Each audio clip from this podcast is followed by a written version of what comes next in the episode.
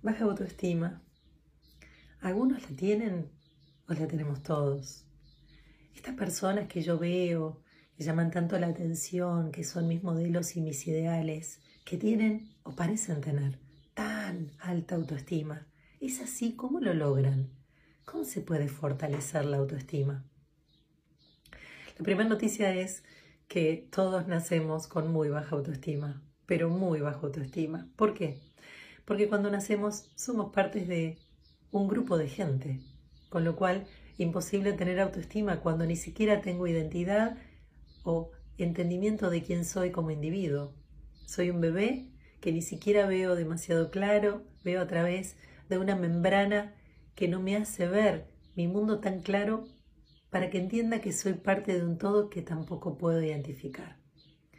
El mar de emociones me llevan a la necesidad del hambre, el frío o el malestar y lo expreso a través del llanto. Desde ahí comienzo a crecer lentamente y me empiezo a encontrar con la relación con mis seres más próximos, que es mi familia.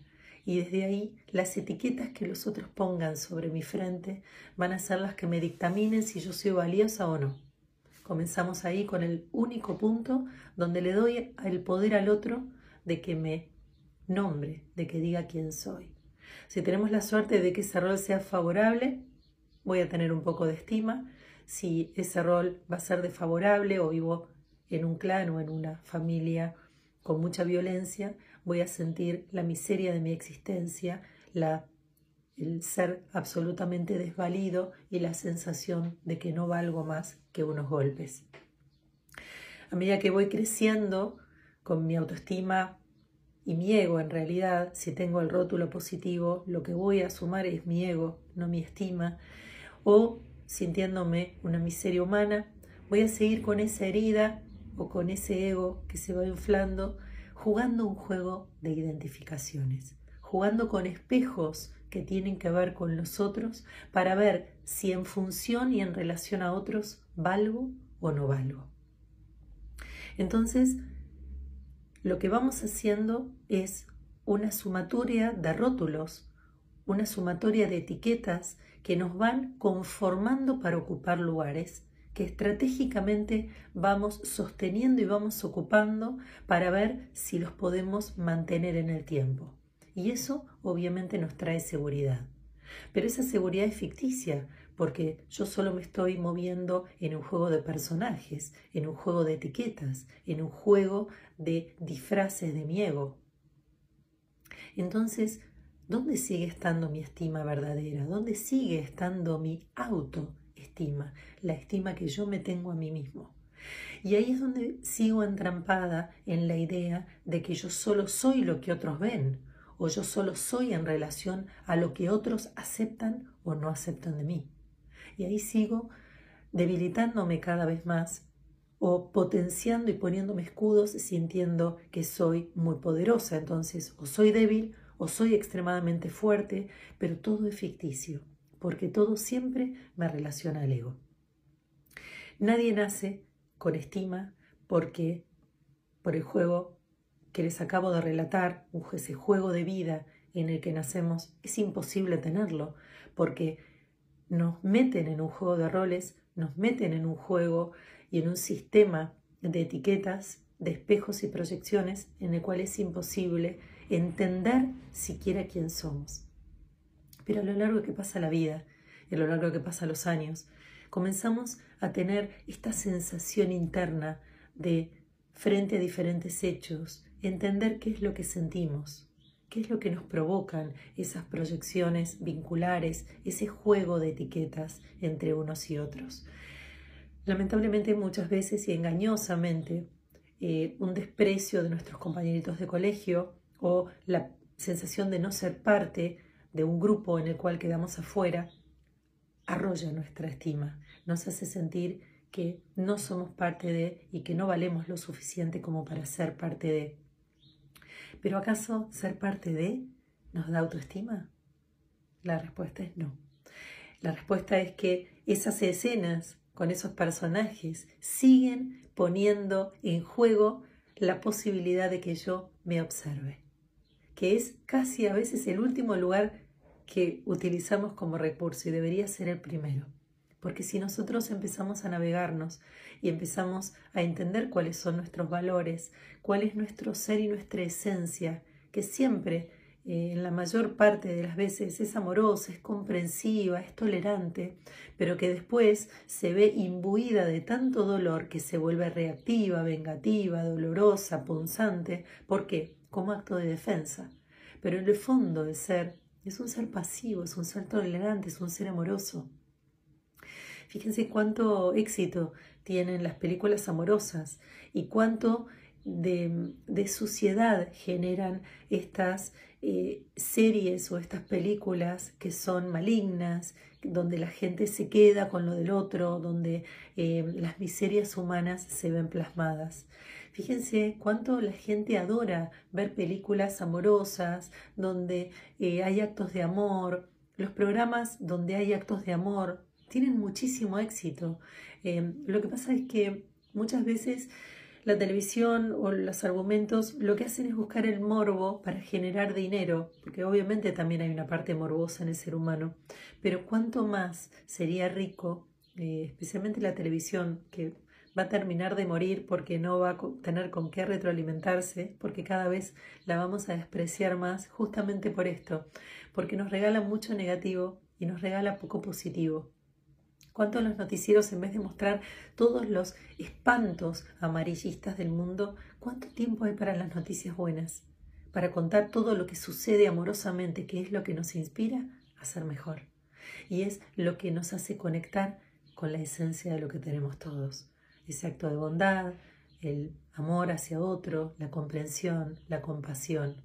Y ahí es donde nace nuestra autoestima cuando empezamos a reconocer esa esencia que todos tenemos adentro, que nos conecta a lo compasivo, que nos conecta a lo amoroso, que nos conecta a comprender y entender a un otro, que nos conecta a escuchar. Pero primero tenemos que comenzar a ser amorosos con nosotros y es allí donde vamos a hacer acrecentar esta autoestima y donde a partir de ocupar un lugar de estima y un lugar donde volvamos a pararnos sobre nuestro eje, los escenarios que nos ponían a prueba y que nos llenaban de etiquetas se van a ir desactivando, se van a ir desapareciendo. ¿Por qué? Porque ya no los necesitamos para que nos hagan sufrir y nos hagan sentir cuán miserables somos, cuánto poco valemos, sino que se va a encontrar cualquier escena que nos insulte o nos etiquete de manera negativa, se va a encontrar con una autoestima en eje que va a decir, uy, qué mal momento tenés, o no sé a quién estarás viendo, porque yo no soy esa persona. Y es allí donde vamos a forjar una maravillosa autoestima, donde vamos a sentir paz y donde nos vamos a empezar a encontrar y a conectar con personas más sanas que resuenen y vibren con esta autoestima en equilibrio. Mientras tanto, hasta que la tengamos floja, baja o debilitada, nos vamos a encontrar y nos vamos a garantizar encontrar todas aquellas escenas que nos repliquen lo poco que valemos. Recuerden que la vida es una obra de teatro que se van replicando las escenas necesarias para impactar sobre nosotros, para llevarnos primero a las emociones dolientes, para que tengan la oportunidad de limpiarse. Y una vez que se limpian, que se liberan, como el sufrimiento, el dolor, el miedo, la desvalorización, la injusticia, el sentirme poco querido, lo que hace es que una vez que yo limpie mi historia, que es una historia que indefectiblemente voy a vivir porque todos venimos con baja autoestima, porque todos somos parte de una red y hasta que veamos siendo individuos, casi siempre nos vamos encontrando con situaciones de mucho desprecio, de mucho bullying, de mucha desvalorización, indefectiblemente. Y entonces en vez de conectar con nosotros y saber quiénes somos, nos vamos autodestruyendo, nos vamos debilitando, nos vamos creyendo que todo eso horrible que dicen de nosotros es lo que verdaderamente somos. Y comenzamos a actuar desde ese lugar, actuar o a reaccionar, pero ambos son dañinos. Uno porque me hace sentir miserable y el otro porque me hace sentir tan vengador, tan vengativo o tan cruel que entonces indefectiblemente solo me vuelvo un individuo reactivo. Y ninguno de los dos es una herramienta que nos lleve al equilibrio, que nos lleve a entender quiénes somos y lo que somos está dentro nuestro y le tenemos que dar paso a partir de este instante para comenzar a amarnos, para comenzar a respetar nuestro sentir profundo, para empezar a respetar la esencia de lo que somos y de lo que elegimos.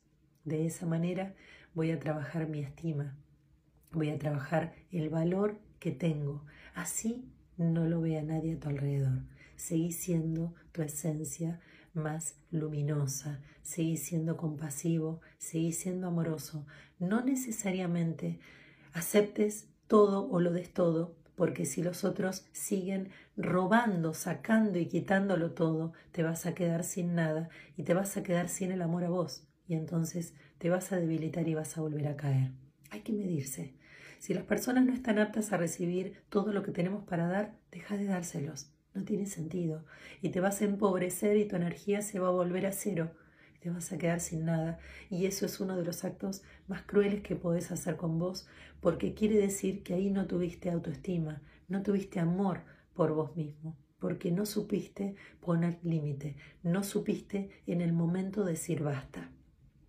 Nuestro tanque de reserva no se lo tenemos que dar a nadie, porque cuando tocamos la reserva es el punto de alarma que nos dice basta, a partir de ahora, recluite, volvé a vos, date amor, recupérate y una vez que te pares sobre vos mismo y una vez que la energía vuelva a sobrar, no que salga del aparato de este lugar de reserva, sino cuando ya sobre es el momento de volver a dar.